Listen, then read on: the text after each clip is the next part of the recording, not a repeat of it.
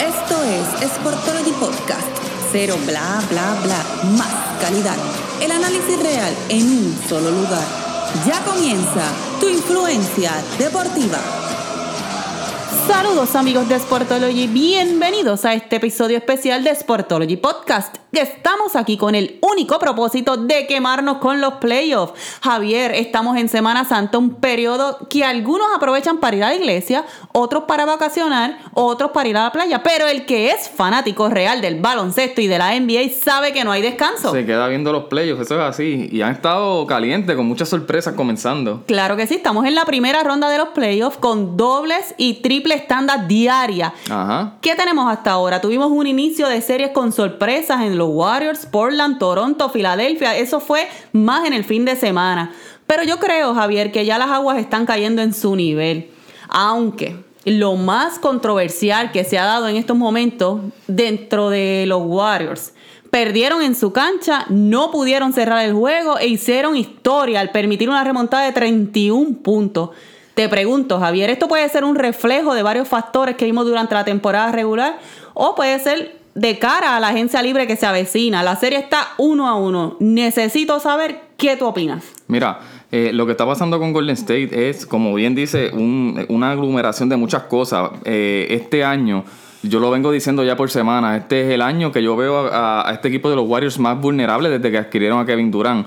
Y es porque precisamente están bregando y tratando con cosas que nunca antes habían tenido. Por ejemplo, lo de la salida de Kevin Durant. Lo que se dice en todas partes en la nación es que Durant tiene no solamente una pierna fuera de Golden State, sino que tiene ambas ya fuera de Golden dos. State. Sí, que es cuestión de tiempo. Eh, estás bregando con lo- todos los problemas de ego, todos los problemas que, que surgieron durante la temporada regular, que parece que se arreglaron, pero pueden estar afectando todavía. A eso añádele eh, la carga emocional que tiene ahora perder a, a DeMarcus Cousins en el último partido y que parece que va a ser por el resto de la postemporada. Así que yo creo que los Warriors no tienen que preocuparse por los Clippers, pero sí más adelante estamos viendo un equipo de Houston que se ve sólido. Los Clippers tienen un carrito loco en Patrick Beverly que está logrando, ¿verdad? Sacar a Durán de sus casillas. ¿Tú crees que Durán pueda tener el control para este próximo partido? Mira, yo no tengo duda, ¿sabes? Que eh, Beverly es un jugador muy molestoso, eh, no solamente un jugador físico, pero es un jugador que te habla todo el partido, hace jugadas que parecen sucias, trata de meterse en, su, en tu mente y lo ha logrado con Durán en, la, en Lo los primeros loco, partidos, lo, lo tiene, tiene loco. loco. Lo, tiene, lo, lo ha logrado sacar de su juego, que es la parte más Exacto. importante. Durán es un tipo que juega con mucho control y su juego se basa en llegar a partes de la cancha donde él domina, donde él prácticamente no falla. Y Beverly con su juego físico no le ha permitido llegar a esas partes. Pero estamos hablando de como 6 pulgadas de diferencia, Ajá. 7 pulgadas de diferencia. Durán es uno de los mejores tiradores y, y esa es una de sus especialidades, lanzarle por encima a la gente. Yo creo que Durán va a salir con, con una mentalidad mucho, pero mucho, mucho más agresiva en la cancha de los Clippers. Y yo creo que vamos a ver un gran, gran juego de parte de Kevin Durán, probablemente cerca de los 40 puntos. Yo creo que ya Durán recibió el mensaje de texto que le envía Green después de los partidos. ¿te Ajá. acuerdas? Que fue tan controversial la temporada pasada. Mencionaste lo de los Rockets. Eh, James Harden sigue indefendible, sigue sumando puntos. Tuvo Ajá, ajá. un bastante juego, su segundo juego fue muy bueno. Dicen que después de ese juego, los Warriors tienen miedo a los Rockets. La serie está 2 a 0 a favor de los Rockets. ¿Qué, qué puedes decir tú? Real- eh, ¿Son una amenaza real en estos momentos? Mira, sí, sí lo son. Eh, el año pasado vimos cómo los Rockets llegaron, llevaron a los Warriors a un séptimo juego que perdieron en su cancha, pero está siempre la duda de qué hubiese pasado si Chris Paul no se hubiese lesionado. Yo creo que estos Rockets son mejor que el año pasado y una de las razones es que se ve a un James Harden en su mejor momento, con la mayor confianza en su carrera. Mr. MVP. Sí, no es un James Harden que está desapareciendo ahora en postemporada. Tiene a Utah, que Utah ya no encuentra qué hacer con él. Eh, yo creo que sí. La única diferencia que hay entre esta temporada y la temporada pasada es que la ventaja de cancha local, o sea, que si hay un séptimo partido decisivo, se juega en la cancha de Golden State. Que, Algo que no, que no tenían el año pasado. Pero de que son una amenaza, es una amenaza real y yo creo que es el equipo que le puede dar el palo a Golden State Y este tienen año sus piezas saludables, contrario tienen a lo que todo, pasó el año pasado. tienen a todo el mundo saludable y yo creo que la, la salida de Marcus Cousins va a ser una diferencia grande porque la última vez que jugó Houston y Golden State eh, de Marcus Cousins dominó, dominó en la pintura Clint Capela, no van a tener eso, suerte que cogieron a Andrew Bogut, pero ahora, ahora mismo cuentan solamente con, con centros que son defensivos, no tienen esa presencia en la pintura que yo creo que puede ser determinante en una serie contra Houston. Y de Houston nos vamos para Boston. Kyrie Irving le puso freno ayer a los Pacers, le dijo aquí mando yo, el que cierra aquí soy yo, le metió duro al clutch, que es lo mejor que sabe hacer. ¿Hasta dónde pueden llegar estos Celtics que tienen también unas piezas saludables contrario a la temporada pasada y que van dominando la serie 2 a 0? Esto, estos Celtics preocupan, o sea, preocupan a los que son fanáticos de, los Bucks porque Boston tuvo un sinnúmero de problemas en, en, la temporada regular, especialmente de química, los jugadores no se encontraban, había mucho problema de ego, pues porque en la temporada anterior cuando Irving sale lesionado, jugadores como Terry Rozier y Jalen Brown tuvieron un rol bien importante con esos Celtics que estuvieron a un juego de adelantar a la final. Eh, regresa a Kyrie Irving y, pues le roba protagonismo a ellos y eso parece que tuvo su efecto. Hubo un debacle ahí un poquito. Los Celtics terminaron cuarto, cuando todo el mundo esperaba que terminaran primero en, la conferencia del Este. Eh, se están viendo bien. A mí me, da mucha pena con este equipo de los Pacers porque es un equipo sumamente interesante, un equipo que juega duro, que defiende y de verdad que la salida de, de Víctor Oladipo fue un golpe muy fuerte. Esto hubiese sido muy interesante ver esta serie con Oladipo. Pero Kyrie Irving, esa es una de, de las cosas que, por lo que ellos siguen teniendo oportunidad. Y es que Kyrie es uno de los mejores cerradores de toda la NBA. Y mientras tengas a Kyrie vas a tener oportunidad de triunfo.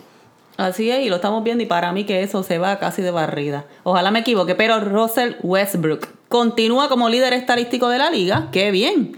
Pero, ¿dónde está el problema, Javier? Una vez más, esto no está generando resultados positivos en su equipo, que se encuentra 0 a 2 ante los de Portland. Ya regresan a su casa este viernes. La serie está 0 a 2, como te mencioné. Y el problema también es que para mí es uno de los más criticados ahora mismo. La conversación está generando encima de él porque empiezan a dudar de que haya sido efectivo hasta que su equipo lo haya seleccionado en el momento que lo hizo. Mira, el problema con Westbrook, y esto es algo que viene de años, de muchos años, la salida de Durán.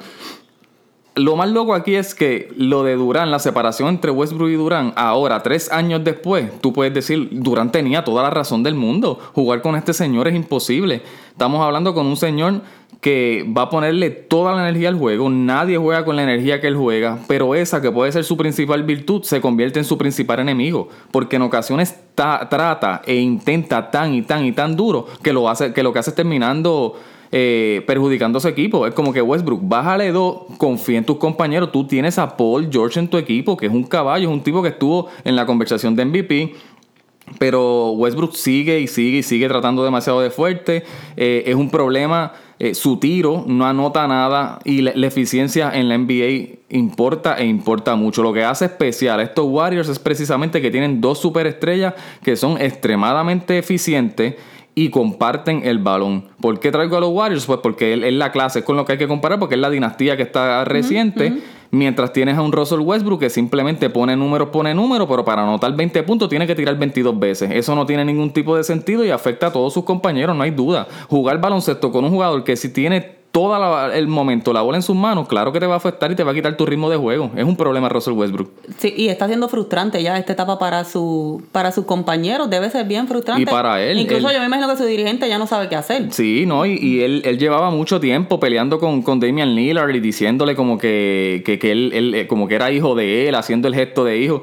Y la verdad es que Damian Lillard se lo está comiendo vivo en esta serie. Yo creo que Westbrook va a despertar, ahora van para su casa, pero una preocupación bien grande que tengo es el año pasado, eh, en la serie contra Utah, Ricky Rubio le hizo un triple doble, creo que fue en el partido 3 o en el partido 4. Y la, la mentalidad de Russell Westbrook fue, cuando le preguntó a la prensa, yo me voy a encargar de esto. Y al otro partido salió a defender a, Ricky Rubio cancha completa para evitar que Ricky Rubio hiciera un triple doble, se metió todo el partido en problemas de falta y terminó costándolo a su equipo. E, es un problema bien grande la mentalidad de este hombre. Eso es todo sobre él y probablemente va a salir a demostrarle a Damian Lillard que él es mejor que él y eso es bien preocupante porque ellos necesitan que Paul George sea el mejor hombre de este equipo. Vamos a pasar entonces ahora a la bestia griega. Gianni no tiene competencia en esta primera ronda. Ha castigado a los Pintons de Detroit. ¿Qué nos puedes decir de esto? Nada, esto es una serie que debe ser cuatro juegos. Eh, tras que es muy dispareja. Los Bucks son uno de los mejores equipos ofensivos y el mejor equipo defensivo de la liga. Yo creo que no hay competencia. Para añadirle más a esto, Blake Griffin, que es la estrella de, Detroit, no, ha estado disponible en los primeros dos partidos y no se sabe qué va a pasar en, los, partidos que vienen. Yo, Giannis va a tener un paseo en la primera ronda, pero te digo algo. La segunda ronda va a estar buena. ¿Qué espera? Los Celtics van a estar ahí. Al Horford, Marcus Morris son jugadores fuertes en la pintura que tienen el cuerpo para y la experiencia para defenderlo. Yo creo que de esa serie va a salir chispa. Y uno de tus favoritos, Greg. Popovich, regresa a San Antonio con la serie empate. Como anticipaste, la mente maestra podía robarse ese juego ante la inexperiencia de Denver. ¿Qué, no- qué le espera ahora San Antonio? ¿Qué podemos esperar nosotros de San Antonio? San Antonio tiene a Denver justo donde, donde tenía que, que tenerlo. Cuando tú empiezas en la carretera, tú no necesitas ganar necesariamente los primeros dos partidos, tú lo que quieres es robarte uno. Dividieron, llegas a San Antonio, un equipo con mucha experiencia como San Antonio, en un ambiente como San Antonio que se pone muy hostil para, para el equipo visitante. Eh, y lo que hablamos, Nicolás Jokic sigue con excelente estadística, pero puede cerrar el juego. Ese segundo partido lo ganaron porque Jamal Murray simplemente se volvió loco al final, pero Jokic no es el tipo al que tú puedas darle la bola para que en esos momentos cruciales te lleve un canasto. Así que a mí no me extrañaría que, San Antonio eh, adelante en esta serie. Bueno, y yo creo que ya hemos analizado así lo más importante que está ocurriendo. Estamos aquí, Sportology desde el sofá, que es nuestros episodios especiales sobre lo que está aconteciendo en NBA Playoff. Así que mantente conectado con nosotros, síguenos en Instagram, Facebook y Twitter. Javier, así que nos vemos y será hasta la próxima. Hasta la próxima. Mantente conectado a Sportology. Síguenos en Facebook, Instagram y Twitter. Si te gustó este episodio, compártelo. Hasta la próxima.